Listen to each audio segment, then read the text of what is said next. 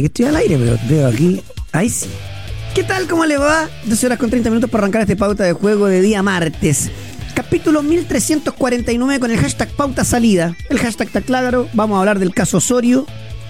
Eh, vamos a estar hablando de mucho fútbol internacional, tasa sudamericana, tasa Libertadores, católica, fútbol internacional, pero Primero aprovecho de saludarlo, Fernando Tapia. ¿Cómo le ¿Cómo va? está? Hola, Un querida gusto, Fran. Como siempre. Buen día, ¿cómo le va, doctor? ¿Todo bien, Villanueva? Buenas ¿Cómo le va por ahí? Que yo sé que ya está Eso, listo. buenas tardes, perdón.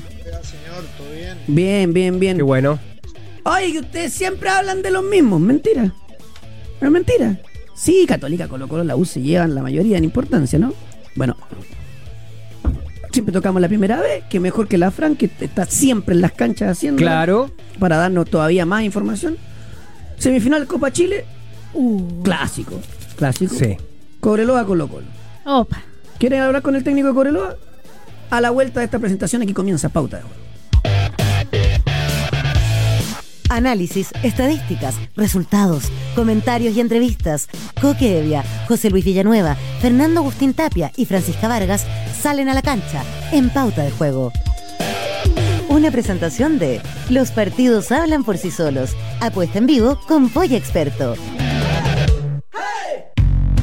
Hola, hola, hola, hola, ¿qué tal? ¿Cómo les va? Muy, pero muy buenas tardes. Pauta de juego en el aire aquí en todos nuestros diales, todas nuestras plataformas. Súmese, bienvenido, participe. Hashtag pauta salida, capítulo 1349. Emiliano Astorga, técnico de Cobreloa, gracias por el contacto. Profesor, ¿cómo le va? Hola Jorge, buenas tardes. Gracias a usted por, el contacto. Oye, Emiliano, a ver, yo, no, no voy a mentir. Descansamos, al menos yo, mucho en la Fran, que es la que está constantemente en las canchas, viendo los partidos de la B. Uno hace lo que puede porque entre fútbol internacional, fútbol nacional, tenis, NBA, no da. Y fíjese que yo le he visto varios partidos a Cobreloa este año.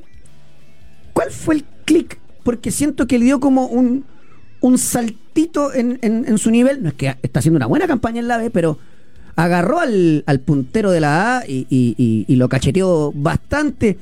¿Será motivación? ¿Será, eh, eh, eh, por supuesto, hay una preparación? ¿Será también, Emiliano, y esto se lo pregunto, ¿será también que la B no está tan lejos de la A en cuanto a rendimiento? Bueno, hay un de todo. Creo que nosotros eh, es muy motivante jugar en la Copa Chile con, con el equipo de primera división. Más aún con Progresar que venía muy bien en cuanto a en el campeonato. Que ha hecho un campeonato buenísimo. Y está muy cerca de poder eh, conseguir algo importante para ellos. Y la motivación del jugador, por supuesto, que es importante, es muy importante. A pesar de que nosotros también eh, en nuestra categoría lo hemos hecho bastante bien, eh, a pesar de un campeonato muy apretado, porque es muy parejo, con mucha, eh, con mucha entrega, mucha lucha en ese campeonato. Estamos ahí a 3, 4 puntos del puntero, tenemos dos partidos menos. Y en esta Copa Chile creo que hicimos un muy buen trabajo, sobre todo con Cobresal. Con Cobresal creo que nos paramos muy bien, trabajamos muy bien el partido y conseguimos pasar, ¿no es cierto?, a, a la fase para, para jugar con Colo Colo, que es algo muy importante para la institución y para los jugadores. Villa. Profesor, ¿cómo le va? Un gusto saludarlo. Ahí nos habíamos topado un ratito antes Sí. cuando, cuando nos conectamos. Escucho un poco con eco. ¿Ustedes me escuchan bien? Impecable. Perfecto. Perfecto, fantástico. Eh, profesor, a ver, eh, da la impresión de que estos años en el, en, en- en el ascenso para Cobreloa eh, le, le pueden quitar un poquito de, de este de este sabor a clásico que ha tenido con- contra Colo Colo a los ojos de los que no están ahí. Quiero que por favor nos cuente cómo lo, cómo lo están viviendo ustedes ahora en la previa dentro del plantel y también cómo lo está diciendo la gente. Se les acerca, le dice, bueno, este partido hay que ganarlo, qué sé yo, lo, lo tenemos de hijos, qué sé yo, cómo habla la gente. Bueno, claro, nosotros internamente dentro del plantel, ¿no es cierto?, estamos con mucho entusiasmo, trabajando bien, bien, con mucha motivación para poder enfrentar ese partido. que Va a ser muy importante para, para el grupo de jugadores. Tú sabes que el hecho de estar en una categoría menor es muy motivante y más encima con Colo Colo. Entonces, va a ser muy importante lo anímico para, para el equipo. Un golpe fuerte para, ya sea para Copa Chile como para, para el campeonato nosotros también. Y la gente, por supuesto que el hincha, aquí hay una realidad de mucho tiempo, muchos años en el Cobreloa de, de los tiempos muy buenos. Eh, ese clásico que había siempre entre Cobreloa y Colo Colo, muy peleado, muy disputado, y la gente todavía eh, lo cree así, por lo tanto ellos, claro, están entusiasmados en, en que nosotros hagamos un buen partido y podamos ganar y pasar, ¿no es cierto? Bueno, hay, hay- la gente así, el hincha de, de- de Calama es así, eh, es muy exitista en todo sentido. Y nosotros que ya nosotros llevamos un año y medio, un poco más, bueno, estamos preparados para eso, tenemos que la responsabilidad es grande, pero vamos a entregar todo lo que tiene cada uno para, para poder hacer un buen partido con los y, y ojalá Dios quiera pasar, que eso es lo, principal. Profesor, ¿cómo está? Lo saluda Fran Vargas por acá. Eh, Hola, yo Fran. tuve la, la oportunidad de estar en la ida en El Salvador, ahí pudimos hablar en la transmisión del partido y usted comentaba lo tal vez complejo que había sido terminar bien ese encuentro, fue expulsado Rivaldo, que era una de las piezas fundamentales, y ustedes después terminan eh, imponiéndose en el Zorros del Desierto. Pero en esa semana, y yo sé que es una situación que eh, por lo menos en la interna y que usted también un poquitito lo molestó, salió toda la polémica de Chiquito Escalante. Él habló, habló de lo que había sido eh, el partido contra Copiapó, habló de un jugador en particular, de Axel Ríos. ¿Cómo pegó en la interna las declaraciones de Escalante, sobre todo considerando que fueron justo antes del partido definitivo contra Cobesal? Mira, Fran, nosotros no, no le hemos dado importancia a ese tema, porque creo que no es relevante para nosotros. Creo que eso pasó en algún momento, ¿no es cierto?, el año pasado. Eh, David dijo algunas cosas que a lo mejor después se, se equivocó, se arrepintió de lo que había dicho. Y son cosas que de repente salen, nos equivocamos todos, nos equivocamos en algún momento, en algunas palabras, y eso tenemos que corregirlo. Yo eh, he conversado con él, hemos conversado dentro del plantel, a nosotros no nos puede afectar ese tipo de situación, porque la mente de nosotros está en otra cosa, en el campeonato de nosotros, el poder eh, cumplir el objetivo final que hemos trazado hace del año pasado, de poder lograr un ascenso, y que no es fácil, porque esta competencia de, de nuestra categoría es muy difícil, es muy pareja. Entonces hay que luchar mucho para poder conseguir algo importante. Y además nos metimos ahora en Copa Chile, que hemos hecho muy buen campeonato también. Por lo tanto, ese tipo de situaciones no queremos meternos. Yo, por lo menos, no he tratado de, de bajarle el perfil a todo ese tipo de situaciones, porque nos afectan, por supuesto, a los jugadores que estaban el año pasado, a nosotros como cuerpo técnico. Pero bueno, el fútbol tiene todo este tipo de situaciones y hay que saberlas manejar bien. Nosotros hemos tratado de esa forma manejarlo, de la mejor forma, para que no perjudique al equipo ni el rendimiento de cada jugador de nosotros. Aquí hay muchos jugadores de experiencia en el equipo, por lo tanto, ellos tienen que asumir de buena forma y apoyar a los más jóvenes para que esto no afecte. ¿Qué tal, don Emiliano? ¿Cómo está? Le saludo por acá, Fernando Agustín Tapia. Simplemente para, para reiterar, digamos, la información que nos entrega. ¿David Escalante se arrepintió de lo que dijo? Es decir, ¿se desdijo? ¿O a lo mejor no fue la forma para entender bien lo que nos está contando?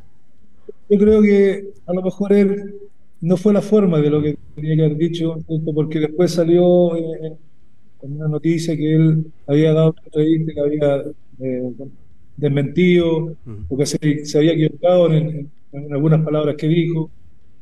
Y eso afectó mucho, digamos, internamente a él, a él, porque él, él eh, el que fue marcado en ese sentido, ¿no es cierto?, por haber dicho esa- esas palabras de, de los jugadores del año pasado.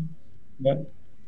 Pero bueno, yo no le quiero dar mucha importancia a este tipo de situaciones. He tratado de poder bajarle mucho el perfil. Pasan muchas cosas en el fútbol de, esta, de este tipo. Y bueno, nosotros como técnico tenemos que tener la, la suficiente tranquilidad, transmitirse al equipo para que esto no afecte ni personalmente a David ni a nuestro plantel, que estamos enfocados en otra cosa, no sé. Claro. Entonces, irse de eso, de lo que estamos haciendo, nos perjudica.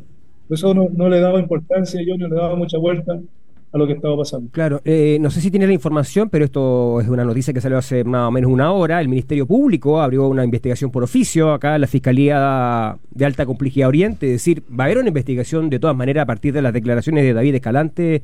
Emiliano, por lo tanto, esto probablemente va a tener que abordarlo eh, porque van a ser eh, citados a declarar. Probablemente usted como jefe técnico de ese grupo donde dice Escalante había muchos jugadores que, bueno, participaban de las apuestas, estaban un poquito ahí comprometidos con las situaciones. Seguramente, seguramente, bueno, si es así, hay que hacerlo, pero en el caso de David, cada uno eh, se hace responsable, todos nosotros somos adultos. Estos jugadores, cuerpo técnico, somos adultos, por lo tanto, cada uno se hace responsable de lo que puede decir. Entonces, en ese sentido, yo lo he conversado bastante con ellos y hay que afrontar la situación como, como venga, ¿cierto? de buena forma, para que no nos perjudique a nosotros lo que estamos haciendo, es nuestro trabajo y tenemos que cumplir bien con el trabajo no salirnos de lo que estamos haciendo para poder eh, trabajar y poder cumplir un, objetivo final, ya sea como Chile como en el campeonato nuestro. Nosotros que tenemos tan poquito Mm. jugador joven, yo soy. Cuando veo algún chichecito nuevo, Claro. trato de averiguar. Sí, sí, sí. Entonces, qué mejor que preguntarle cortito para que. Porque tampoco, yo sé que a los técnicos no les gusta tanto hablar individualmente, pero cuénteme cositas de, de Luciano Parra, el profesor que juega adelante, que tiene harto gol.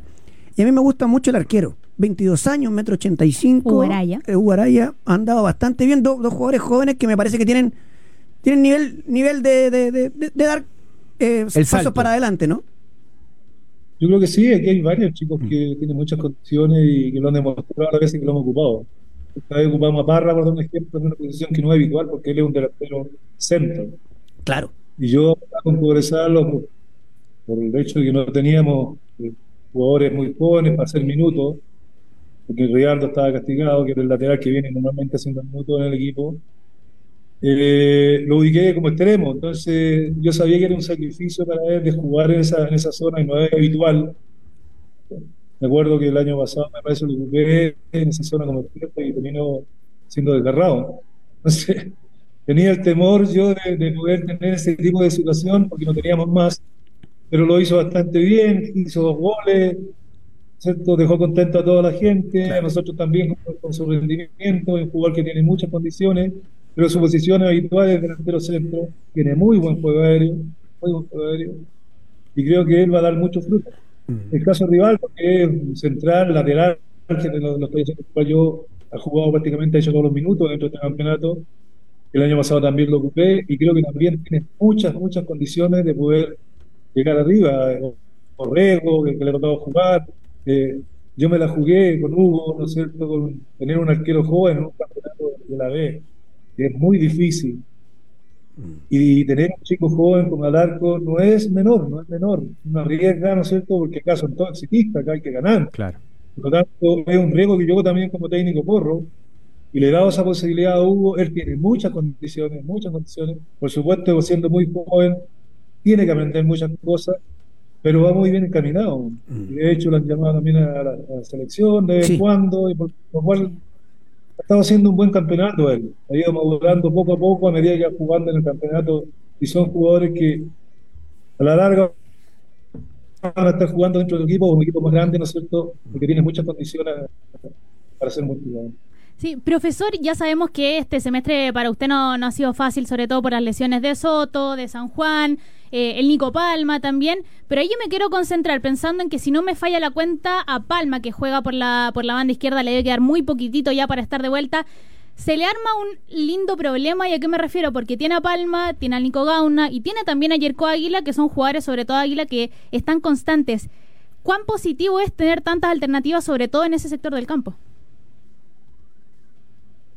Mira, lo que pasa nosotros es que si tú ves el calendario de partidos que tenemos nosotros aquí en adelante, vienen partidos a mitad de semana y fin de semana consecutivos, y Copa Chile, más sabemos que lo van a meter. Por lo tanto, tenemos una cantidad de partidos enorme y por supuesto que es importante tenerlos a todos bien, porque yo tengo que ir dosificando, tengo que ir variando dentro del equipo para no, que, que no resienta el equipo, ¿no es cierto? Que siempre esté fuerte, por lo tanto va a tener que estar ocupando a muchos jugadores en este campeonato y en Copa Chile. Y es bueno, es bueno, y ojalá estén todos.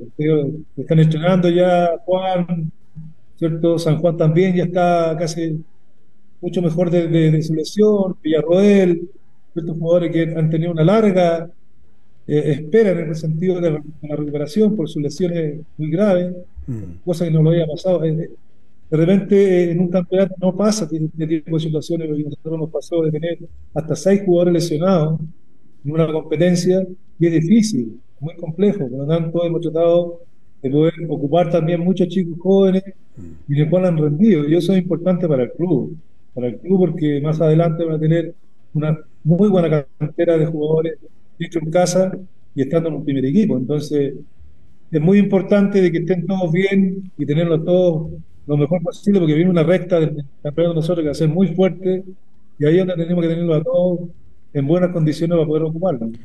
Emiliano, le agradecemos muchísimo el contacto. Nos encanta hablar de fútbol y qué mejor que con los protagonistas. Así que eh, eh, gracias por el por el contacto. Ahora les, lo voy a apretar, sí, con la última. Yo tengo una más. Espérame, ah, ya, dele.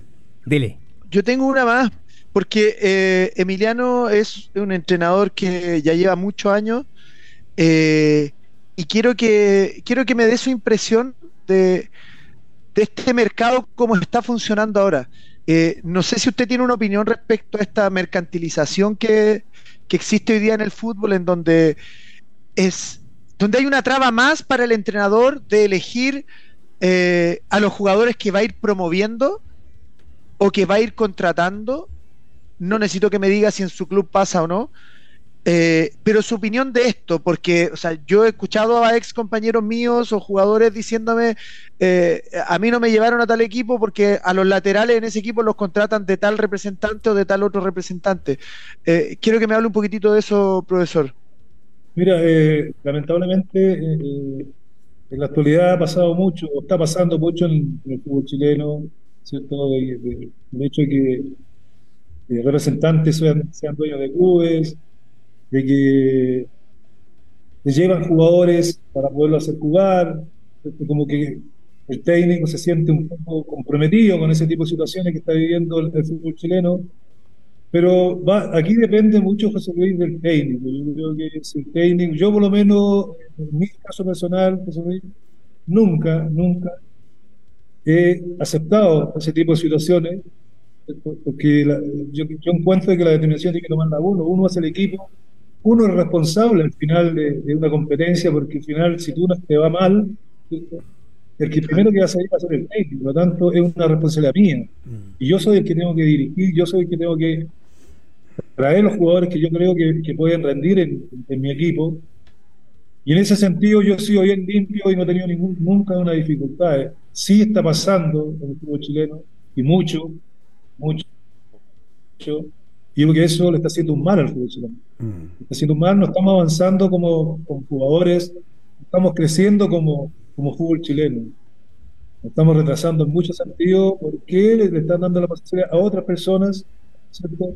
Es lo mismo que los técnicos. Los técnicos también, técnicos chilenos, no lo valoran mucho acá en Chile, ¿cierto? porque no le dan esa posibilidad de poder dirigir y arriesgar en equipos fuertes, ¿no es cierto? Mm como lo están haciendo ahora en Católico, por ejemplo, que han dado la posibilidad a Núñez, que es un jugador, un, técnico que demostró tener capacidad para poder dirigir, ojalá le vaya muy bien en la competencia en primera división, y así hay muchos. Oiga, Emiliano, perdona, perdona que le interrumpa, porque para allá iba la última mía con apretarlo. Si usted fuera extranjero, ¿estaría dirigiendo en Cobreloa? Si yo fuera extranjero. Sí. O si no se la cambio, ¿dónde estaría dirigiendo? A lo mejor estoy dirigiendo en, en primera edición o en el extranjero. Sí, ¿no? Mm, me parece. estaba leyendo los números, perdón, eh, Emiliano. lamentablemente los números, eh, a uno cuando hace buenas campañas, eh, no, no solamente un año, sino que consecutivamente haciendo buenos, buenos años, logra objetivos en los clubes que ha estado, no, no tienen, no, no son muy bien mirados en el club chileno. Los no te dan muchas posibilidades. Mm. A mí me ha pasado muchas veces. Yo en Wander hice un tremendo campeonato. Salí vicecampeón en primera división, el primer año que lo tomé. Y nunca fui tomado en cuenta en primera división. Y he sido un técnico desde muchos años dirigiendo y tratando de poder hacer buenas campañas, de poder eh, formar muchos jugadores jóvenes en los, equipos que he estado. Pero eso no, no, lo miran mucho. Hay, hay, técnicos que vienen de fuera que no tienen mucha trayectoria y tienen posibilidad de llegar a, a primera división acá en Chile. Entonces, esa diferencia es muy grande, se nota mucho acá en Chile. Así es. No, simplemente para, para refrendar lo que decía Coque y, y respecto de los números, más allá de que no se toman en cuenta por parte de varios clubes del fútbol chileno. En Cobreloa, Emiliano Astorga está a la cabeza de la cabina técnica desde el 2021. Ha dirigido 68 partidos, ganado 37, empatado 18 y perdido solo 13. Tiene un 63.23% de rendimiento. Extraordinario los números de Primero esto tiene un Astorga. 63, ¿cierto? Sí. Sí. Solo para que, le, para que le quede el profe para hacerle un cariño antes de irse. Gustavo Quintero tiene 59,25. Ariel Holland tiene 43,67. Mauricio Pellegrino tiene 49,96. Querido profesor, un abrazo y gracias por el contacto. ¿ah? No, gracias a ustedes, que estén muy bien. Muchas gracias a ustedes por invitarme. Un abrazo. Chao, chao. bien. Muy bien. Se, se entiende, Muy ¿no? Se entiende lo que Sí, voy. sí, sí. Yo no estoy diciendo, oye, pásenle el agua a Astor. No, no es eso. Tenemos más paciencia con los del otro lado. Cuando digo otro lado, no es necesariamente Argentina. Hay técnicos que han venido de otra parte. Absolutamente. Y bueno, es- pero sabemos, bueno en todos pero lados, sabemos por qué es, digamos, Sí, claro. porque claro, son otros eh, Ah, proyectos, sí. exactamente, que están funcionando ahí con otros propósitos, pero eh, es bueno este tipo de entrevistas porque creo que Y no ha dirigido a ningún los, equipo grande. a o los sea, entrenadores. No, o sea, Wanderers, pero ha grande. tenido, ha dirigido, a- yo recuerdo en Calera, Palestino, Wanderers es un grande, Claro. Wanderers un equipo con mucha presión. Modo durísimo. Eh, durísimo, ¿cierto? Eh, ha estado en Cobresal, Ranger, Copiapó, Ñublense y ahora otro grande que es Cobreloa. ¿Quién lo representa? Omar de Casablanca, dice alguien. Oye, eh, y, y lamentablemente, verdad, Fran. Sí. lamentablemente, Fran, eh, Cobreloa ha estado ahí, como Sí. que se le ha escapado. Está ahí, siempre porque está del, como- el- está- descendió en Mm. 2014, 2015, si mal no recuerdo, por ahí, ¿no? Sí. Hace varios años Y- en la B. Y tal vez la chance más, o sea, no tal vez, la chance más grande que tuvo de ascender fue en 2018, precisamente cuando termina ganándole Cobresal ese ascenso, pero a pesar de que a estas alturas del año pasado Cobreloa estaba arriba, hoy día está octavo, pero si nos fijamos la diferencia respecto al contrario no es nada. eh, Con me un parece partido que- menos, de hecho. Sí, dos partidos menos. ¿Dos Contra más? Santiago Ah, Morning y contra Santa Cruz. Me parece que el plantel que tiene Cobreloa hoy día es muchísimo más equilibrado que el que tiene el año pasado. Mira, entonces, Puede ser, ¿eh? ojalá que. Mira. Bueno, yo creo que uno del equipo, además de Wonders, no solamente porque nos escuchan de Valparaíso lo digo, sino porque además siento que los equipos que tienen, tienen tanto respaldo popular y que, y con tantos fanáticos merecen estar en primera división, ¿no? Potencialmente Cobreloa está segundo. Claro, si ganan los Si dos los que tienen. O sea, o sea, está en, en absoluta carrera en el campeonato de la B. Veremos cómo se resuelve. Está entretenida la B. Está ¿ah? buena. Sí. Oye, Villa, ¿sabías que con Polla Experto puedes apostar mientras se juega el partido, incluso ver algunos por streaming? Pero por supuesto, solo debes buscar los partidos únicos y en vivo y apostar por tu conocimiento. Que no te sorprendan, ¿ah? Más de 50 tipos de apuestas en vivo y por streaming para apostar y mirar el partido mientras lo juegas, porque con Polla Experto. Juegue. Yo ya perdí en un. Juegue. No, ya- Creo que tengo un poco de delay. Sí, un creo que tengo un poco pero de- no casi nada. Pero no. salva- eh, lo, lo salvó con el gesto Sí. técnico que se vio en pantalla. Yo perdí ya mi apuesta. ¿Por qué? Porque yo, una de las cosas que aposté para hoy es que el Nico Yarri le ganaba a Banaschi, ¿Y cómo el va? francés, en tres sets. Ah, No y me ya perdió uno. Está 6-3 ganó el primero, 3-6 perdió el segundo. El Nico es infinitamente superior, pero es muy de, de Grand Slam esta, esta movida. ¿Cómo no? Adoro cuando se equivoca Evia. Pero lo estoy reconociendo, ¿eh? No importa, no importa aunque lo reconozca, me encanta. ¿Por a dónde quieren que arranquemos con el caso Osorio? Eh, no, primero con la noticia, digamos. Quiero- va. Ya. Se va al Wolverhampton por 7 millones de No, dólares. espérate, está en el aeropuerto, va viajando, ¿es Sí, verdad que yo no? viaja, viaja hoy, se hace los exámenes médicos mañana, va a ser nuevo jugador del Midtjylland, De equipo de Dinamarca. del equipo danés. ¿Se sabe las cifras? No. Tampoco los porcentajes, la Para allá operación, no hay detalles. No es al azar. Porque si ustedes me preguntan a mí, porque yo van a decir, "Ch, así es re fácil, pues que. No, yo quiero ser honesto. No tengo las cifras. Yo no las tengo, personalmente. No es al azar que tres medios diferentes De entre cifras distintas. que se vendió el 50, Ah, el que se vendió el 75 Y el que 100. se vendió el 100. Claro, el 100. Darío Osorio, sin saber, a ver, yo creo que es por, por menos. ¿Sí? Darío Osorio tuvo un interés fuerte, pero dos ofertas formales. La del Milan, Del Milan. que él la Nada rechazó, él no quiso ir. Claro. No sé por qué, puedo entender, da lo mismo.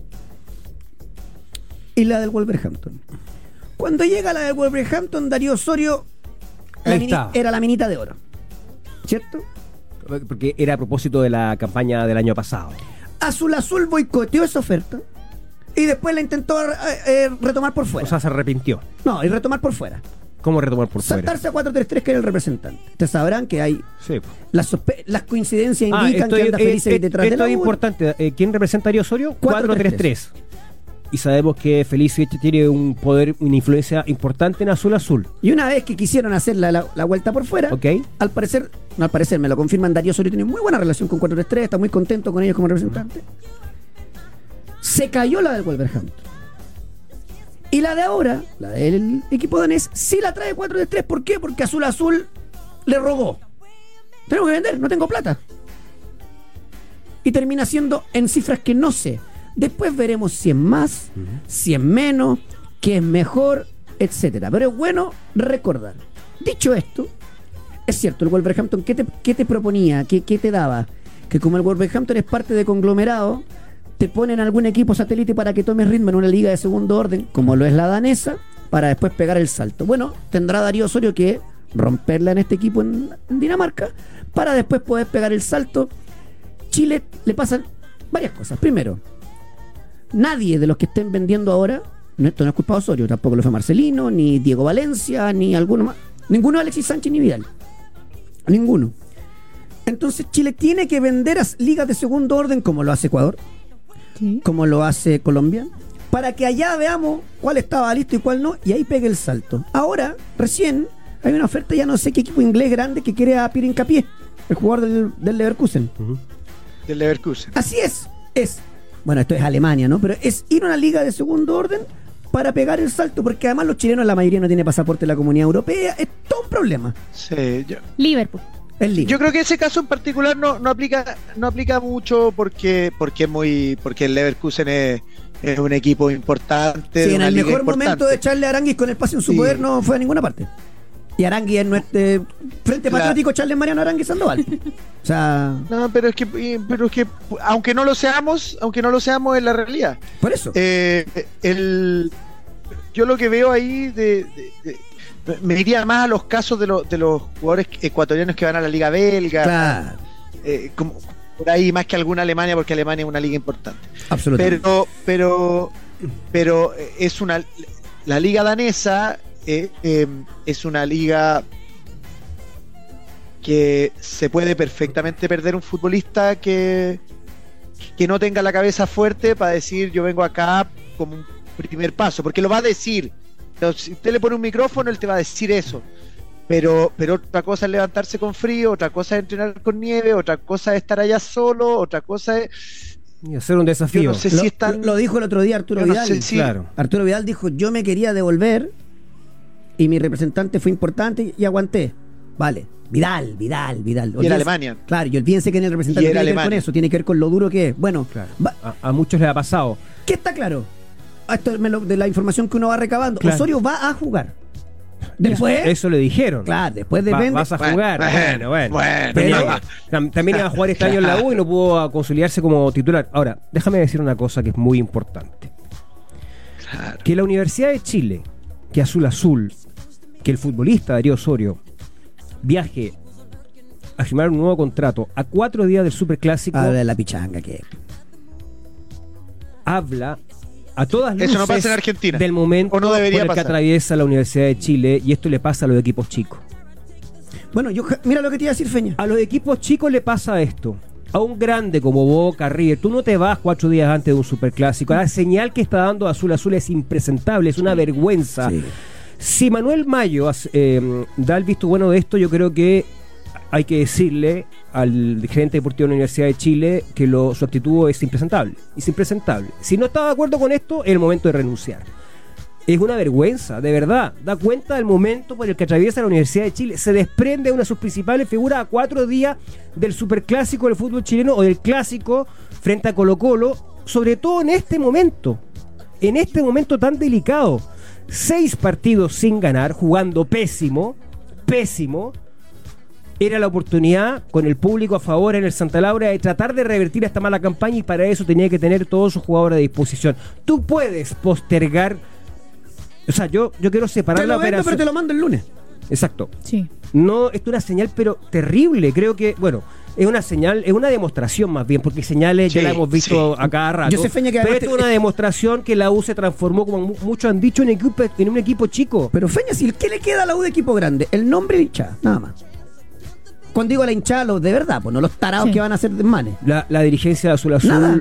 La dirigencia, el juego, eh, el proyecto club, todo, es de equipo Absolutamente Diminuto. increíble. incre- o sea, está entendiendo que hay que separar las cosas, que las operaciones comerciales tienen sus momentos, pero a un equipo grande no le pasa esto. Yo que soy de, de la política, vendamos, vendamos, vendamos, sí, vendamos. a un equipo grande no le ¿Sabe pasa qué, esto. señor eh, Mi- Mi- Claro. Milik Jan? Juega el clásico el sábado. Venga para acá, Claro. le hacemos los exámenes Tal médicos cual. acá y el lunes te lo mando. Exacto. Para que lo inscriba ahí en- Exacto. antes del cierre libre. Fíjate paso. que lo- mira, pero mira lo que está haciendo la dirigencia Azul Azul al permitir que el jugador tome un avión y se vaya.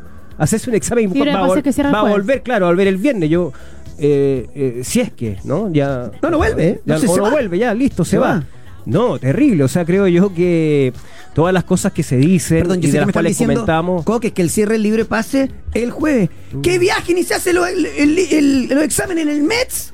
Claro. Y se los mandan para allá con, Sí, y, sí, y sí, firma no. un, un- y, y ingresa. y Esto, se va el lunes. El, el gerente deportivo que hizo esto, creo quiero decir, señor, señor Mayo, que lo que ha, Perdón, ¿usted, lo que ha, Fernando? resuel- ha resuelto es impresentable y, y si es que está de acuerdo, bueno, Sara te- tendrá que ser responsable, también forma parte de la dirigencia de Azul Azul y si no, es el momento de renunciar. Tú acabas de Es abrir el momento de puertas. renunciar. Abriste dos puertas recién, ¿cierto? Claro. Yo las- la, la información que tengo es que eh, esta es la puerta B.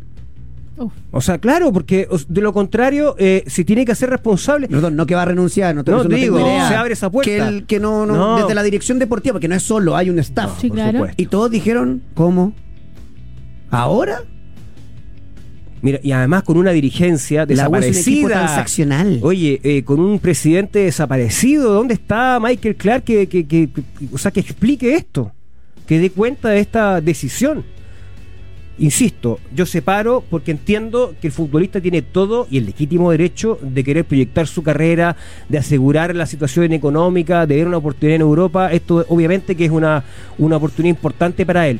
Pero hay oportunidades, hay, hay formas. Y yo creo que esta es la peor forma de irse de la Universidad de Chile. Un jugador que fue eh, eh, identificado como la nueva eh, eh, sangre que venía a recuperar al equipo azul, utilizado en campañas publicitarias, eh, el gran chiche de la Universidad de Chile, va, toma sus maletas y se va a cuatro días clásico y se va para Solo agregar dos cosas. Muy feo, muy feo. Mid Giland ¿Ya?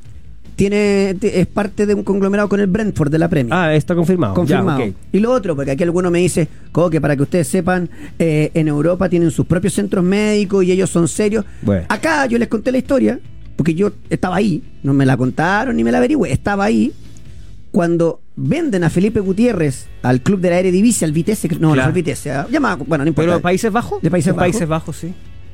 Llegaron los doctores. AZ Alkmaar. Ah, No, sí, él- Puede parece ser. que la Z. Y cuando se, se lesiona y vienen los doctores, viajaron. ¿Cómo va- se va a ir a operar a Chile? ¿A dónde? No sé qué. Llegaron, pidieron disculpas, se subieron al avión y Claro, se fueron. bueno. o sea, acá nosotros no andamos arriba de un árbol. pero porque hay gestión. Claro, ¿Se entiende o no? Claro. O sea, hay gestión. Claro. Porque tú le explicas eh, también el, el contexto, el panorama, o sea, insisto, o sea, lo que está pasando en la U es realmente terrible. O sea, yo entiendo el hincha de la U que hoy está, pero eh, en llamas. Quiere Increíble, explotar con las decisiones dirigenciales. Como dato, el partido, el último de la Superliga que jugó, jugó con tres en el fondo, un volante central, dos interiores, dos por afuera y dos puntas. Eh, estoy pensando en buscar. Vamos a ver a Osorio, ¿cierto? Sí. El último que jugó por la Conference League contra el Legia de Varsovia. Eh, no tengo idea porque lo juega el jueves, estoy clarito. Eh, jugó contra el Brondby, el anterior. Voy a, la- a las formaciones. Jugó con tres en el fondo, dos por afuera, dos por adentro y ahí jugó con tres puntas. Por ahí va. Buscándole. Por otro lado, ahora que la U tiene recursos, no puede argumentar situación económica si es que quiere desprenderse del técnico y la campaña sigue en caída libre. Digamos. O sea- ahí está. O sea, yo imagino que. Habría que ver cuánto pagan expertos que Claro. Pellegrino se va el domingo. Espero que Azul Azul o sus dirigentes no hayan metido plata en ese factoring chanta que andan dando de vuelta. Gracias al amigo Pautero. Al Tuente se fue el Peli- Felipe Gutiérrez. Al Tuente. Gracias. Actué. No sé si escuchó lo que acabo de decir. Sí, sí, sí. Espero que Sí. Azul Azul no haya metido plata en ese factoring chanta que está acusado por estafa, que ya sabemos que Sartor estuvo eh, como víctima en esta situación y que por eso los dirigentes están desaparecidos hace más de un mes. Espero, ¿no? Digo, simplemente eso. Oh, necesito más info. No, no, sí, no, no, no, de verdad que no tengo ni inform- ninguna información. Digo, espero una expresión de Claro, deseo. de deseo. De deseo, porque si no sería enredar toda esta situación. digamos. Yo solo quiero decir, habrá que ver después con la CMF cuánto es el pase de Darío Osorio. Se tiene que informar, claro. Tú dices que recién ahí vamos a saber el Monterrey. Claro. 6,7 millones de euros por el 85% del pase rechazó. Después ahora, Pero no que sé, hay ahora, tres, hay tres ahora versiones. no, hay, no hay plata, digamos. No, o sea, y ahora no. lo vendiste como a, a lo que venga nomás. Y ya intentaste comerle la cabeza a ver si lo logro cambiar de lado. ¿no? El cabro Claro. no quiere, ya entonces hay que vendámoslo. Exacto. Así funciona el fútbol chileno. Sí, pues. Y así está funcionando un equipo, un ex equipo grande. Le pido mil disculpas al hincha. No, pero con su actitud es- así Sí. están actuando, digamos. Sí, absolutamente. Eh, pausa. Y a la vuelta hablamos de eh, un poquito de la selección, de Colo Colo. Bueno, hay un... pa- Se lo quieren llevar, pero Colo Colo no quiere. Bueno, pausa y volvemos. Somos los dueños de la pelota. Somos Pauta de Juego. Pauta 100.5. Eso con su computador. ¿Qué vamos? ¿Dónde está Hans? Hans. No lo he visto. Ah, no viene hoy día. ¿Sabe qué? Lo asesoré yo. Último día que le aguanto que no venga, si no, voy a filtrar la foto. Así nomás. Así nomás. ¿Cuál es esa que.? La del Jopo, sí. Ah, está buena. Decir las cosas como Qué son. belleza. Yo con Fernando Agustín Sí. fuimos de escribanos Por supuesto. a ese evento. Es Estuvimos tomando testimonios y pruebas. Están todos sapeados. Sí. Partiendo por la directora. Sí. 14 postres, 16 champañas. No, y la Raquel se ríe ahí atrás. Sí, usted también. Le quiero mandar un saludo a toda la gente que escucha. Radio Pudahuel, que está siempre atenta a la sintonía. Saludo a Leo Caprilli, Kaminsky. ¿Me puedes ligar de la responsabilidad de esto? ¿Por qué suena esto? Ya, acá le echo la culpa a nuestra más reciente integrante de la Sub-21, ¿Ya? a nuestra Trini, que se sienta al lado de Santiago Parra. Imagínese la pésima influencia No, que tiene. que además está en deuda. Pero por supuesto, Sí. eh, en base a una efeméride de hoy, que no la voy a decir porque arriesgo funa, ¿Ya? ella dijo, pon canciones de bomba. Así que toda la responsabilidad la tiene Qué bonito, Trini. bonito. Ah, Yo creo que hay canciones un poquito mejores que esta cochinada, ¿no? Es Pero bueno. tremendo. Diga que no la bailaba a las 3 de la mañana. Cuatro. Ya, vámonos con Colo Colo. ¿Qué pasa con eh, Jordi Thompson? Lo quieren desde el Cholos, es más la tercera oferta que habría Ah, puesto claro. es- existiría una tercera oferta ya, Ya. sobre la mesa Sí, claro. que se discutiría mañana 30 en reunión de directorio. Porque Alfredo Stowin, el presidente de Blanco y Negro, reconoció el fin de semana que efectivamente habían rechazado dos. La primera era irrisoria, la segunda un poquito eh, más elevada y, y- y la definición de, de la dirigencia de Blanco y Negro era no, rechazar definitivamente. Parece que los mexicanos están muy entusiasmados con, con Thompson. Se lo quieren llevar ahora. Eh, lo que pasa es que estos préstamos con cargo para ver. Pero claro, salvo que cambie esa mecánica, esa, esa propuesta, que sea por algo mucho más interesante, digamos. Eh, veo difícil que Colo Colo se desprenda solamente Si me cae cajita al tiro, yo Claro, lo suelto. Pero bueno. si vamos a ver después y me quedan 10 a fechas. esta altura, claro. Hoy, los únicos dos equipos que dependen de sí mismos para ser campeones Sí, son Cobresal y Colo Colo. es verdad. Es verdad, es una, es una rare- rareza porque Colo, Colo Colo está bastante más abajo en la tabla, pero con los partidos pendientes. Partido pendiente y partido contra Cobresal. y eso. partido con Cobresal. Entonces- o sea, ganando sus partidos Colo Colo pendiente podría igualar a- y ganando el suyo frente al propio Cobresal en el Monumental lo podría igualar Claro, entonces yo no sé si. en la tabla. ¿Qué, qué hacer? No, yo creo que simplemente, yo no sé, acá la, la verdad es que ya a esta altura Perdón, me da ta- lata. Cuando yo el otro día hablaba de Sí. ciertos potenciales, está claro, ¿no? Sí. O sea, oferta de México y ya veamos, ya dale, negociémoslo. Veámoslo. Porque no, no, no, no le veo. Tú, ¿ah? Pero yo creo que puede, ¿ah? Yo no le veo, por ejemplo. ¿No le ves Europa? No. No. Un detalle de lo de Osorio, perdón, que Ahora, haga el paréntesis. Sí. En el club danés trabaja Danilo Arrieta, el Laudrup chileno. Eh, y su familia es de Hijuela. Ahí está todo el. La conexión. Claro, para que seguramente lo, lo hablaron. Ya, Cuando digo esto, no estoy hablando de nada, mm, no estoy diciendo nada con ironía, sino que de alguna Sí. u otra manera Según el sitio en cancha, la oferta que hizo el equipo danés de cerca de 6 millones de dólares por el 80% del pase. ¿Qué el cosa? presupuesto del año. ¿Qué cosa? Según en cancha, ¿Ya? la oferta del equipo danés es de cerca de 6 millones de dólares por el 80% del pase. Pero esa es una versión que O sea, eh, sería- una de tres. O sea, Darío Osorio rompe el récord de Sería compras la, del sería la tercera mayor venta de la historia de la U. Sí, sí, no, después pero de Vargas y Tello. Ah, llega no el club existe. danés a, a Eh, hacer. claro. Voy a Eh, romper el récord de mi chanchito con Osorio. Claro. O sea, no sé, yo no, yo no, Sí, no conozco te lo la confirmo, historial. Te lo confirmo, te lo confirmo. Sí, más- sí. Bueno, pero te digo, simplemente, por eso cito el medio, Mm. porque como tú bien decías, hay diferentes versiones que han circulado y oficialmente nada se ha dicho hasta ahora. Eh, pero yo creo que esto va a ocasionar un, un, un terremoto interno. O sea, no, no, no creo, o sea, me cuesta aceptar que todos en Azul Azul estén de acuerdo con esta decisión. Pero es que, mira el ejercicio que les voy a hacer. Me refiero que el jugador, más allá de las cifras, Sí, sí. olvidémonos un poquito. Ah, pongámonos un po- enfocémonos un poquito más en la cancha, lo que el momento, el contexto, eh, la campaña de la U que está en caída libre, que viene Colo Colo, el clásico, el momento, digo yo. O sea, ¿cómo no? Esas cosas no se pueden eh, sopesar a, a Se lo quieren sacar, se- eh, Feña, Claro, lo quieren ¿no? sacar. Está, está claro que se lo quieren sacar encima. ¿Ustedes creen que Renato está para ser titular para el clásico? O sea, no sé si hay mucho más en la U. Pero eh. no, ¿cierto? no, No. no, no. Va a jugar, Por la venta de Osorio va a tener que cambiar esquema. claro. Una cosa es por convicción y otra cosa es porque me sacan algo. Exacto. Bueno, en fin, vuelvo a Colo Colo. Sigue insistiendo el Cholos entonces por Jordi Thompson, que va a ser titular el fin de semana. Hoy a mí me dicen que hay... A ver, ¿qué once según la Fran tiene? A ver, porque yo tengo algunas cositas por aquí. César Fuentes como lateral derecho. Sí. Por izquierda Bimberg y el resto los mismos. Si yo le- no le termine de cerrar la puerta a Busal, yo creo que jugar Bimberg. Va a jugar Brian Cortés. Va a ser el La arquero. única duda sería Bimberg o Usat. Perdón, si, Pero tiene, el resto los mismos. si Quintero tiene la duda, entonces... No, yo creo que lo de Bimber se ha ido enfermando ya. Y sobre todo no va a jugar. Osorio. Claro. Si la U, si la U pone a Sadi libre y doble punta, los laterales de Colo Colo están para hacerse un picnic. Claro. Porque le van a hacer 2-1 a los que vayan por afuera. Después, ¿podría volver Emiliano Mora a la convocatoria? Podría Ah, estar entre los citados, sí. Al Eso es una muy buena noticia. Ramiro González Colo. no está, está suspendido. Mm. Y, y- Y ya está, perdón, pregunta, Amor ya está entrenando Sí, ya con sí. normalidad. O sea, si vuelve a los citados, quiere decir que ya está listo, ¿no? Claro, claro. Después habría que ver después La adaptación qué- qué futbolística. tanto, claro. Claro. Después está Daniel Gutiérrez, que lo llaman a la sub-23, pero en Colo Colo no juega porque, no sé, tendrá malo, no sé, no le gustará el perfume al técnico o algo, porque la verdad que mucho, mucho no ha hecho para salir. Había que renovar contrato, algunas otras cosas con otros jugadores antes. Claro. Y después para adelante lo mismo. Lo mismo.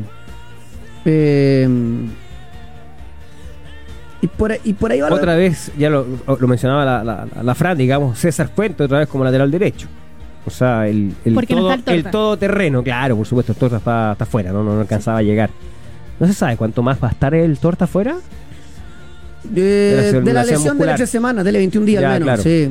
Exacto. Mira, ahora, Radio Bio Bio. A ver, 4 millones por un porcentaje del pase. no, pero eso no se sabe digo, cuál. Opa. están dando diferentes cifras. Tú, eh, estamos volviendo ro- r- r- rewind con, Osorio, sí. el tema Osorio, porque claramente esta información está, como dicen los periodistas, en desarrollo. Eh, lo que sí es que el puntero derecho, de hecho esta me lo sopra Luis Flores y yo sé que fue en pautero, así que Sí. le doy el, el- el crédito. El crédito. El puntero derecho del equipo danés acaba de ser vendido. Ya. Ahí está. Bueno, ahí está. que- Ahí está, ¿no? Eh, y después, bueno, otro amigo que me corrige lo de Felipe Gutiérrez. Y eso con Colo Colo. Colo Colo está para el fin de semana con el babero pu- puesto, tenedor cuchillo, listo, porque agarra la U golpea otra vez con ruido externo, otra vez mal futbolísticamente. Lo que hace dos meses no existía, hoy es terrible. Entonces Colo Colo dice, ya, vengan. O sea, en el fondo nosotros vamos porque va, va a jugar en el Santa Laura. Claro. Y, y veremos después futbolísticamente qué te propone la U con la salida de Osorio, que no sabe si contré o no en el fondo, y etcétera, etcétera, etcétera. Tenemos semanita larga para. No, claro. Analizar. Es, un partido que ob- obviamente siempre estos partidos, estos clásicos, los duelos entre Universidad de Chile, Colo Colo, Colo Colo, la U, te genera, mm, te genera, eh, o sea, consecuencias, para bien y para mal, ¿no?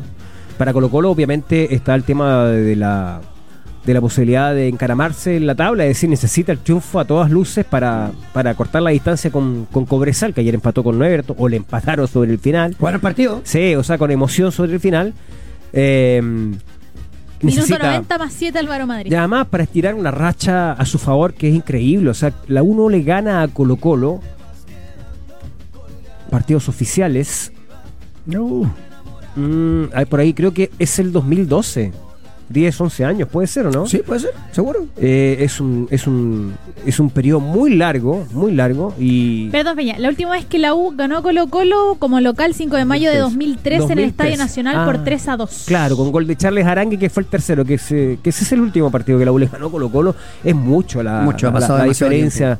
Claro, y tiene esa paternidad Colo Colo que probablemente, no, con, o sea, con seguridad, cada plantel de Colo Colo que año a año se va renovando, eh, necesita seguir refrendando. Nadie quiere estar en, en la estadística como el equipo que perdió sin Victo. Absolutamente. Oye, y, y re- re- recordando y repasando un poco lo que decías tú, Cobresal empató 2 a 2 con Everton. Qué bien está jugando el Topo Berrío.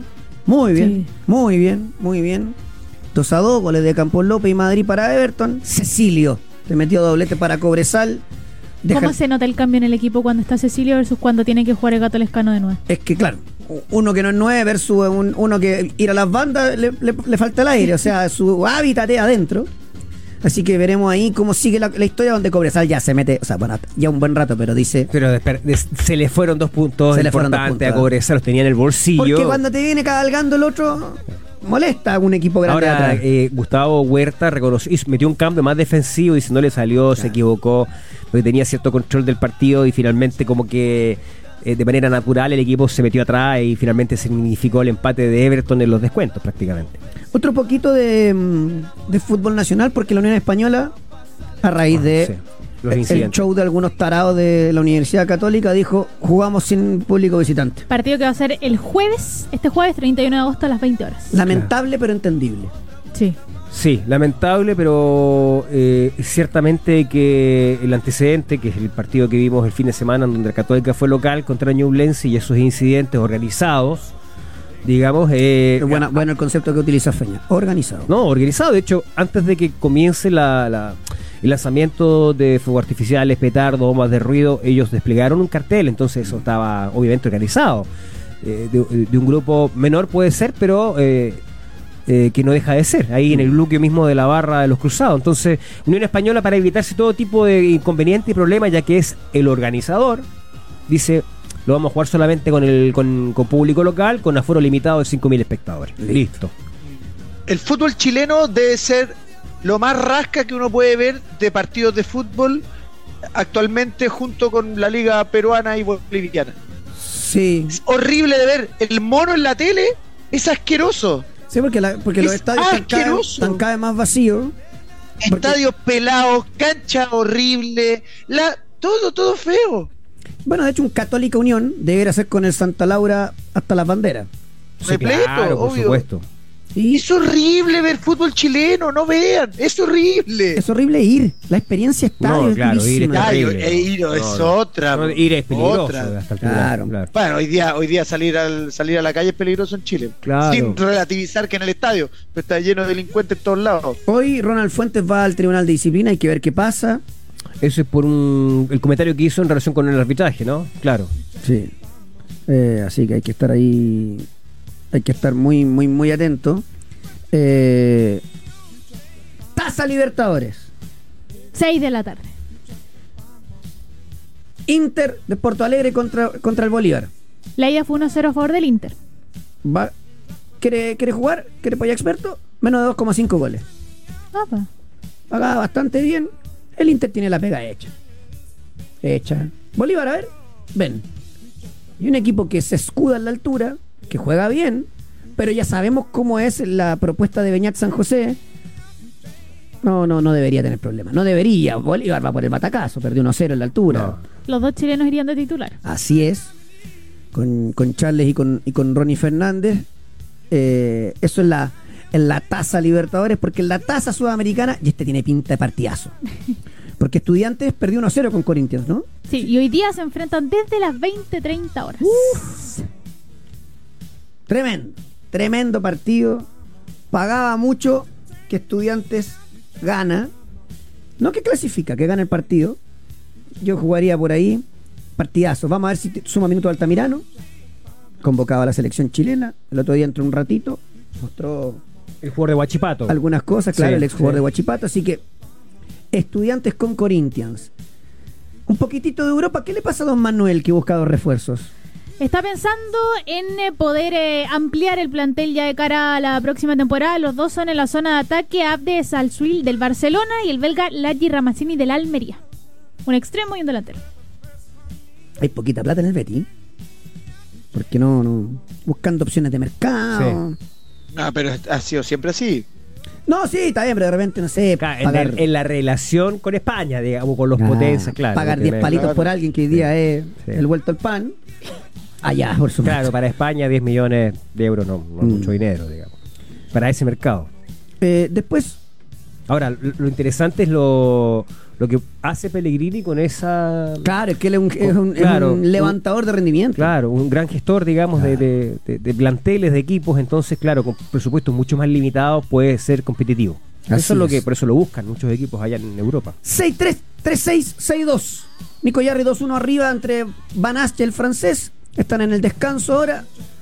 El francés fue al baño. Nico cambió su, su camiseta. Yo creo que se acaba en 4. Ahora el Nico le va a poner la Así sea, casi sea. Así que, bueno, por ahora, hasta ahora, buen debut para, para el Nico ahí en Flashing Meadows. Poquito de la primera vez. Rangers sin DT.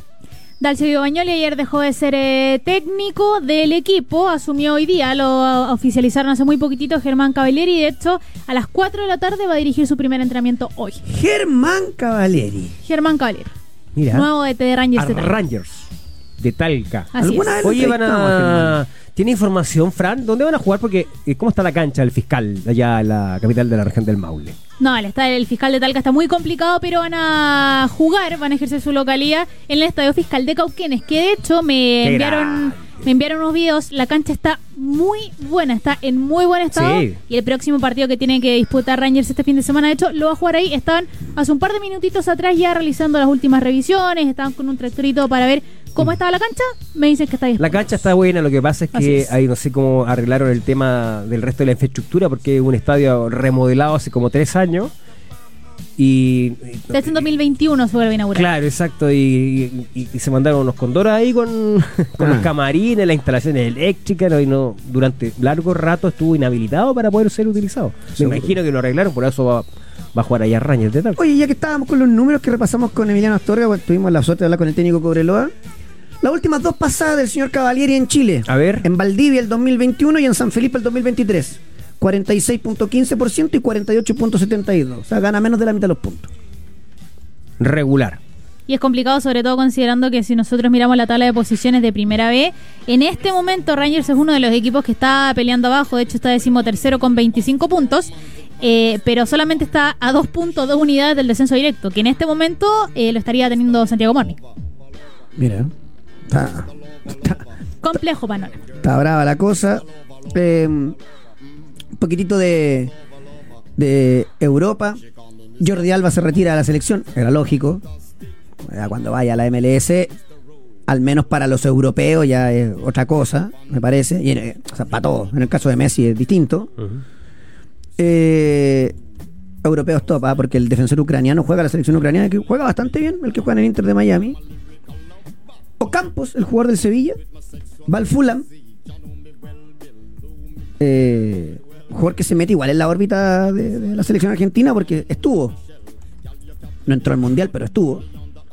El Sevilla vendiendo como loco también. O sea, tiene. Le va quedando. O sea, se cayó el de Acuña, vendió Campos, vendió a Bono. O sea, haciendo caja el equipo. El equipo español. Y en Marsella tildaron de glotón a Alexis. ¿Por qué? Porque pedía, de acuerdo a lo que dicen allá, el doble de su sueldo más un bono por firma de 2 millones. Ayer vi el partido del Inter. Ganó su ganó Cagliari. Hasta ahora dos partidos jugados, dos ganados. O sea, Goles de Dumfries bien. y Martínez. Claro. Gol de Lautaro Martínez. Que está claro. Y Dumfries. Gol de Dumfries. Claro. Pase de Marcus Turán. Es un correcto partido el francés. No Pero despampanante, Fue pero correcto reemplazado sí, con, por el otro refuerzo. Ar- Por eh, Arnautovic. Arnautovic, sí. Arnautovic. Arnautovic. Arnautovic. Exacto. Pero me parece que a Arnautovic le falta movilidad para el ataque de dos. Pero Turán, sí, dejó buenas sensaciones. Bueno, a él le quiere competir Alexis, ¿no? En el papel. En el papel, claro. Oye, fíjate que quería resaltar esta edición de Alexis Sánchez. A ver. Porque, al menos yo, he sido crítico de este momento en general del, del fútbol mundial, no solamente en Chile. A nivel mundial las decisiones se están tomando eh, cada vez con más acento en lo estrictamente económico. Vemos jugadores que todavía en condiciones de seguir eh, siendo aportes, por ejemplo, de la élite del fútbol europeo, legítimamente toman la oferta multimillonaria de los países árabes, ¿no? O de Arabia Saudita, que es una liga que se está eh, que se está fortaleciendo. De hecho, Alexis recibió una oferta por cerca de 20 millones de dólares anuales en un equipo de, de Arabia Saudita y él la rechazó. Rechazó la posibilidad de renovar en el Olympique de Marsella, en donde le llegaron a ofrecer 7.5 millones de dólares al año. Y se va al Inter por tres, cerca de 3 millones. Va a O sea, ganar muy- como cinco. Bueno, con bono y todo eso, Sí. pero en el, en el, en el, porque también si ponemos los, bonos, ponemos los bonos por el otro lado, también te iba, te iba a explotar. Estoy Es hablando que del, Yo la información que tengo del Marsella es que era casi igual que en el Inter. eh, yo la información que no. Yo Eh, que- quisiera jugar Champions. Y bueno, por eso quería resaltar, pues digamos Mm. que hay una, que hay una decisión eh, deportiva Sí. eh, eh, que me parece, eh, sí, es arriesgada. Porque Tiene va- tiempo todavía para tomar la otra, digo. No es- No, exactamente. No, pero hay jugadores de 30, 31 se han ido al fútbol Sí, árabe claro. sin, sin ningún problema. De hecho, eh, eh, eh, con, con otras cifras sí, ah, con cifras que- increíbles. Pero bueno, eh, simplemente era para, creo yo, para hacerle un reconocimiento a Alexis para, es porque toma un riesgo. ¿ah? Está tomando un riesgo grande en donde incluso podría ser Sí. banca a lo largo de la temporada, porque eso no, no es descartable, no te pueden asegurar. En un equipo como el Inter vaya a ser titular, ¿no? Eso no te lo, no te lo asegura ningún equipo grande. No. Eh, y va a jugar Champions, va a cumplir un, un deseo y va, y va por su propia revancha. Así que ojalá, ojalá, por su bien y por el bien de la selección, que, que consiga ese objetivo deportivo. Sí, absolutamente de acuerdo. Me voy a la pausa, hablamos de tenis, sigue jugando el Nico Yarre, oh, arranca, eso era, Arranca. arranca el cuarto set. Eh, hablamos de fútbol internacional y hablamos de la católica. Eh, mm, Está, pero con lo recontra justo, ¿ah? Y Sí, volvemos. sí, con la ausencia y todo eso. Todas las novedades del tenis local e internacional. Con la videoteca del tenis. Don Jorge Vidal, ¿cómo le va a Videoteca del Tenis chileno? ¿Ustedes cómo están? Bien, todo bien, aquí viendo 6-3, 3-6, 6-2, 1 a 1 el Nico al saque. Eh, qué rara la caída del segundo set, ¿o no se cayó mucho el nivel del Nico.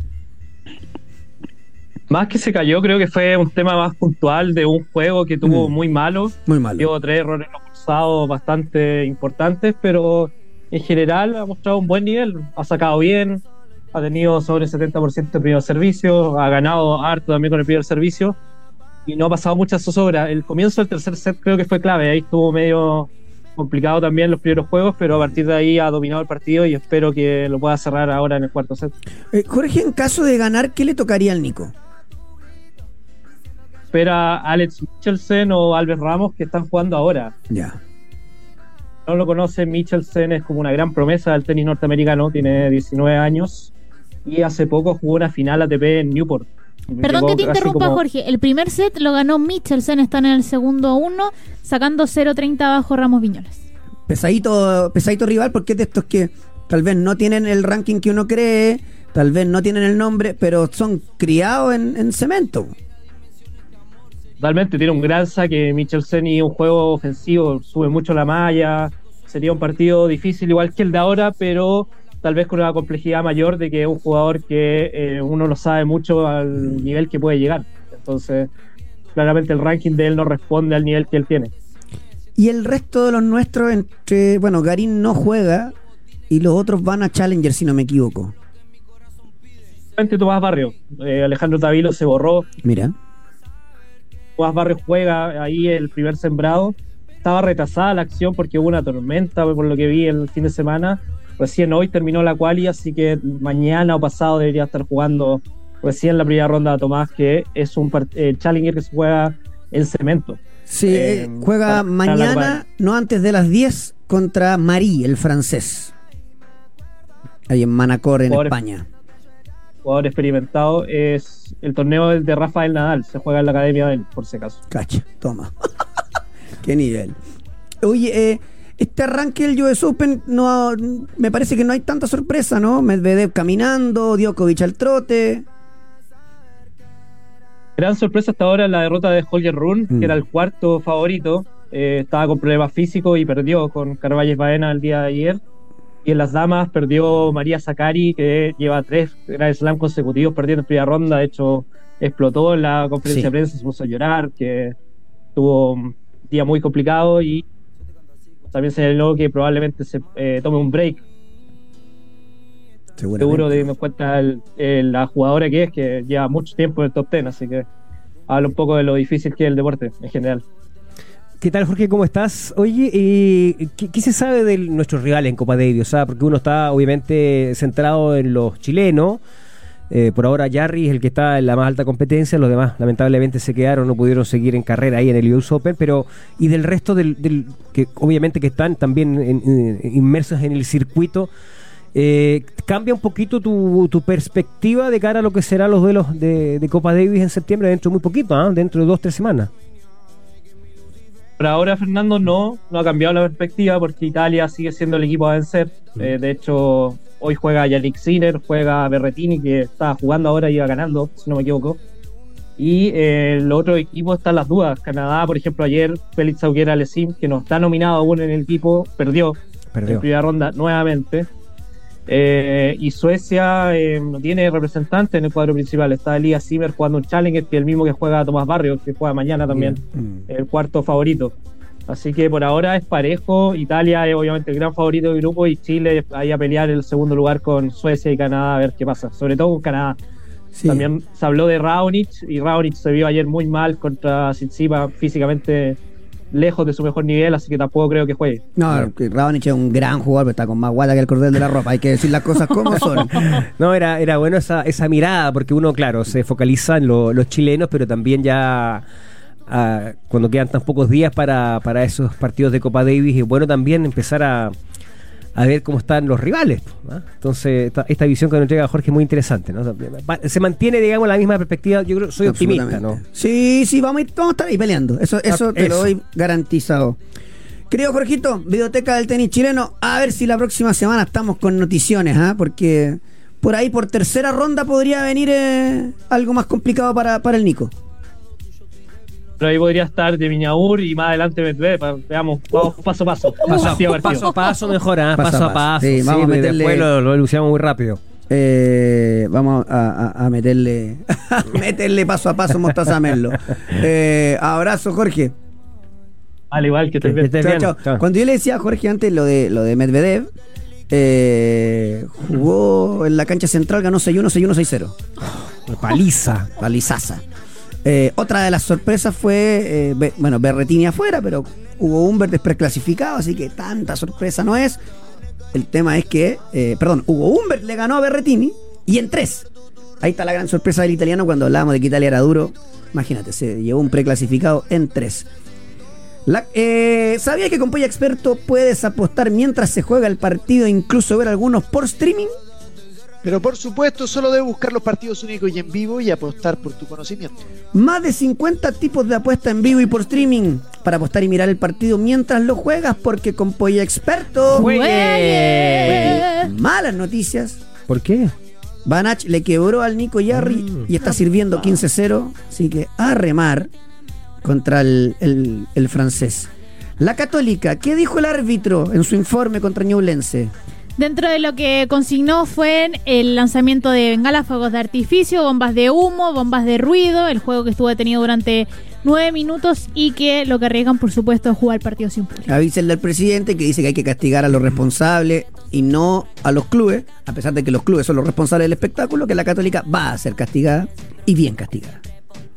Después que son unos pocos que no sé qué, me da lo mismo. Tiene que ser castigada y va a ser. Así está, el, el- el- digamos, la, historia, además porque no es la primera vez que sucede, digamos, hay una seguidilla de situaciones que lamentablemente han perseguido los partidos de la Universidad Católica, así como otros también del fútbol chileno, lo sabemos. Eh, es lamentable, fíjate que lo, lo que más me dio pena el otro día en el partido con Ñublense fue que apenas comenzaron el lanzamiento de los fuegos artificiales y el partido se detuvo, se vio las imágenes televisivas muchas familias, muchos papás con niñitos abandonando rápidamente Sí. el estadio. Es que- Listo, chao. Pero imagínate tú le Esa la decías- señal que estás dando es terrible. Ejemplo, sábado, en la tarde, tú le dices a tu señora, me va a llevar al cabro al estadio. Claro. ¿Qué te dice tu señora? Feliz, claro. qué rico. Hoy día, No. hoy día, No, no, hoy día es pelea, po. No, claro. ¿Cómo te va a ir al estadio? ¿Qué va a ir a hacer La señora se queda preocupada. O- también van las señoras, digamos, digo. No, eh, pero digo, ser valiente, valiente. Sí, ya ir, ya ir toda la familia. Y, y- y cuando se produjo. esta millonario y valiente. Cuando estaba el partido detenido, yo le estaba leyendo la, la reacción en redes sociales de muchos hinchas de la Católica que imploraban un castigo ejemplar, que iban a aceptar, digamos, eh, la sanción porque le correspondía como organizador del Club La Católica y rogaban que por favor en el futuro, cuando Católica reinaugure su estadio San Carlos de Apoquindo, y lo ideal, el estadio esté siempre numerado. Claro, para tener eh, para control facial, eh, todo lo que hay que hacer. todo lo que hay que hacer, porque de, de- de otra manera, digamos, estos, estos delincuentes van a seguir mezclándose, ingresando eh, de alguna u otra manera a los estadios y generando este tipo de situaciones. Así es, la, la Fran me propone acá, oye, ¿pueden o no buscar reemplazo para Mena? No. Sí, no, Porque se podía hasta la fecha 22, Y ya pasó ya. pero la fecha 22 todavía no termina, porque hay tres partidos que se suspendieron. Ah, tienes Ah, toda la- por ahí podría Ah, haber un bache. ahí sí, hay- pero hay mí un lo que me ¿ah? que la Católica no va a buscar a nadie. ¿eh? Ya, pero mira, fíjate que interesante, porque efe- efectivamente, en términos reales. En teoría no ha terminado la claro, fecha 22. normativos, no estaba terminada la fecha 22. Es decir, si es que quizás la Católica eh, quisiese ocupar ese cupo, lo podría hacer. Vamos, siempre y cuando tenga los recursos. ¿no? Me cuesta también en- entender que la Católica no tenga plata. digamos. Impresionante. Impresionante. Impresionante. Eh, a la cantera hay que recurrir, pues sí. La, jueves. la Católica Ah, está con, corta. con mucho, con muchas ausencias. Claro, No está el que no mena. no está. Obvio. No está Parot, No. no, está Burdizo, ellos tres por lesión, más Sí. Gary Mager, que fue expulsado ante Ñublense. Perdón, perdón, perdón. No está el que no ven, lamentable. Vuelvo Sí. el saludo, no sé qué. No está Parot, bueno, a veces pasa. Burdizo. No está Burdizo por lesión, no importa cuando digas esto. Y Cajelmacher que está suspendido. Mager que está suspendido por la Por roja expulsión directa, frente O a sea, a, nivel, Ñublense. a nivel plantel. Fue doble amarilla, ¿cierto? Sí. sí, doble amarilla. Sí. A nivel plantel tiene disponible a Dani González con Ampuero como centrales. Sí. Puede jugar Nieto y Cuevas. Claro. O a recurrir a la casa. A los que podría recurrir sería Pablo Pinto, que es lateral izquierdo, 19 años, que debutó contra Oriente Petrolero en ese amistoso. Y también otro de los que podría entrar es Carlos Arancibia, que es central, metro 87, 20 años, que estuvo citado con Ariel Holland. Perdón. Estamos hablando de jugadores de 19 y de 20 años que no han Así debutado es. profesionalmente. En un, en un club que Mm. siempre ha sido formador. Estamos hablando de un central que mide un metro ochenta y siete, o sea, del Así es. perfil Maripán, Rocco, Kusevich, que la Católica, Sierra Alta, que la Católica vendió. Deberíamos estar hablando de apuestas que tienen 17 años que tienen que debutar. Acá en Chile seguimos sin entender nada. Em, No, yo no. Sí, a mí no me molesta que debuten. A mí no me molesta. no, a mí tampoco. Me molesta que tengan 20 años y no hayan debutado. Tipo, eso, eso. Claro. Yo prefiero que vayan a los 17 porque vaya a saber a los 18 si funciona o no. Tal cual, tal cual, tal cual. Eh, pero bueno, habrá que ver qué, qué termina definiendo el Nico, porque uno dice además, si tuviera un volante más, equilibra, Aravena en la izquierda para dejar de mandar al porque como, la, como todos los equipos chinos tienen que ir vendiendo, tu principal jugador vendible se te está devaluando. Porque estás jugando cualquier cosa. Eh, Aravena, claro, Claro. el caso de Aravena que ojalá lo decíamos el otro día cuando analizábamos la victoria frente a Ñublense, pueda el Nico Núñez eh, reposicionarlo en su zona más natural, digamos, más cerca, más cerca del área. Creo que se está perdiendo ahí, como detrás del centro delantero, Claro. detrás de San Pedro, en la posición. un enganche más trajinador. Sí, que- porque que- Pinaria últimamente no está es trajinando que- mucho. El tema es que eso, es que el Católica ten- te tiene- colabora y tira a Aravena a la izquierda si Monte no está respondiendo. Exacto, entonces participa poco el juego y, y- y creo que eh, se está desperdiciando su- sus principales virtudes, digamos que el mano a mano, el ir, eh, estar cerca del área, el, el remate, eh, o sea, el gol, que, que yo creo que eso lo, lo catapultó a su actual estatus, ¿no? que es titular en Católica y seleccionado chileno. Em, fíjate que se va a enfrentar a una Unión Española que después de su triunfo muy eh, contundente frente a la U. ¿Se acuerdan? Hace como. un- ¿Cuánto ya? Sí, ya Sí. perdí la cuenta, pero varias fechas. Eh, se ha ido cayendo. O sea, en un momento determinado, Unión Española fue como el equipo del momento. 17 de julio fue ese Claro, partido, es- 3 a es- 0. a partir de ese momento, creo que por ahí, ahí tiene una victoria, no sé si con Guachipato, pero pero ha, ha convivido más con las derrotas y los empates en el caso de la Unión Española y viene de un golpe duro, ¿no? De, de- de perder ese partido frente al colista, frente a Copiapó. Y del caso de la Unión, y esto es lo que sacaban cuenta los algunos hinchas y estaban al- al- algo molestos con, con este momento del conjunto hispano, es que han enfrentaron do- dos veces a, a Magallanes por Copa Chile y las perdieron los dos partidos. O sea, con el colista del campeonato perdieron. Y con el subcolista del campeonato perdieron también con Copiapó. En el caso de los partidos de contra Magallanes fue el primero por 2 a 1 que caen y en el segundo por la cuenta mínima. Hay que. A ver, eh, ¿cuál es la apuesta en Nico Núñez? Núñez, no, Núñez. Llegar a Copa Sudamericana, tener algo de aire, armar el suplantel y ver. Claro. Y a estas alturas creo que así se salva el año en la Católica. ¿Tú dices que se salva el año? Sí, bueno, una clasificación no, no, no, a. no, perdón, no, no. Me retracto. claro. O Ahí sea, tiene un premio consuelo la Católica. Exacto. Yo creo que sí, o sea, clasificar a la, a la sudamericana es el, el desde. Hoy, El desde. hoy, los tres grandes, año fracaso. Le queda margen a Colo Colo para un premio de consuelo también. Es verdad, porque Colo Colo había puesto muchos de sus objetivos en Copa Libertadores de América. Ah, que con ese, con ese grupo y después contra el colista del Brasileirao es fracaso. ¿Y qué va a ser? no, no pasar una fase siquiera. Título 30 y qué, 4, 5, no sé cuánto ya lleva. Claro. Acá, más Copa Chile. No, que ir dando pasitos. Si nadie está diciendo que sea campeón de América. Pero. Como decía un amigo, como decía un, un señor que me decía cuando chico, ¿qué prefieres ser? ¿Cabeza de ratón o cola de león? mm, Claro. absolutamente. Absolutamente. Em, poquitito de, de fútbol internacional donde. ¿Qué victoria metió el Atlético de Madrid? 7-0 7-0. contra el Rayo Vallecano. Un equipo. Una locura. Gol de Grisman, gol de Memphis, gol de Morata, todos los delanteros. Golazo de Correa, de Picotón, todos los delanteros haciendo goles. Cholo Style a la punta del cerro. Eh, bueno, ¿Cuál es el Cholo Style entonces? ¿Podemos definir el Cholo Style? Ah, no sé, quiero. sí, Si un- quieren empezamos a, a conversar de esto. es un técnico, es un técnico pragmático. ¿Cuántos partidos tiene que ganó 7-0? No mucho. No estoy diciendo ni que sea ni mejor ni peor. Dos. A mí me gusta más. Ah, no sé. Yo soy más cholista que de esos que tocan la pelota 156 mil veces para el lado. Ya entonces no va a seguir peleando con usted. No, si quiere pelear solo. Eh, a mí no me gustaba la, la variación Simeone de tres en el fondo. Siento que. ¿Cierto? No, no, como que siento. No sé si la palabra es involucionar, porque siempre sigue jugando bien, pero juega mejor con cuatro. Sí, a mí me pasa como que. Como que siento que. Que no es él. No, y además Villa, Como que no es su identidad. cuando juega con tres en el fondo, la, may- la mayoría, ¿no? Es buenos centrales, rápidos, porque hay que. Y entonces. Mario Hermoso con Savage. No, mejor. Es que no podéis tener. No podéis tener un central que se llame hermoso. No, claro. Cámbiate el apellido, ponte feo. Y Bitzel es un volante central que lo hizo libero para mantener esta- estas tres. Ahora, claro, es cierto, ¿ah? Molina llega muy bien al ataque. Ferreira Carrasco es un delantero hecho lateral volante, pero como que no sé.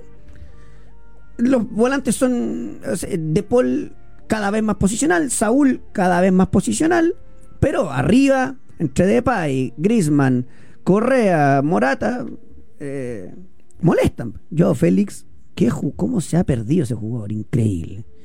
Bueno, 7-0 le metió a, al Rayo Vallecano, que es candidatazo a pasarlo mal este año. ¿ah? Candidatazo. Em, Vinicius, seis semanas de baja. Desgarro en el bíceps femoral de la pierna derecha. Es raro que el Real Madrid... No queda nada para el Cierre Libre de Pase.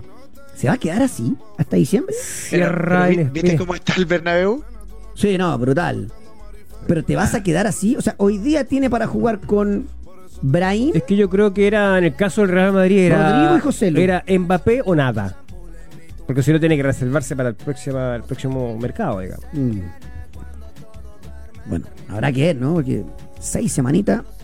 Está, está pesado. Además, fíjate que va a haber cambio de entrenador a mitad de- Claro. del próximo año. Eh, se va Carleto, porque asume la selección brasileña.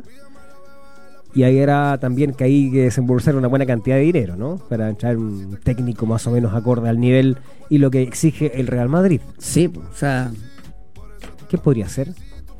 eh, Klopp. Klopp, ¿no es cierto? No se me ocurre otro. El alemán que dirige el Liverpool. O volver a traer a Zidane. Ah, Zidane. Ah, No, no. ¿No hay más? Yo creo que Zidane aspira a la selección, no, selección no, la, la selección francesa. Sí. que con el portugués. Sí, la selección francesa pasa que Deschamps te metió campeón del mundo, finalista del mundo, Claro. con un equipo. Y el próximo año, después de la Eurocopa, vamos a ver. hay movimiento. Hay movimiento. Eh, Lukaku va a la Roma. Mourinho se llena de delantero y no Mira. hay que ponerlo, Mau. Eh, va a la Roma, Romelu.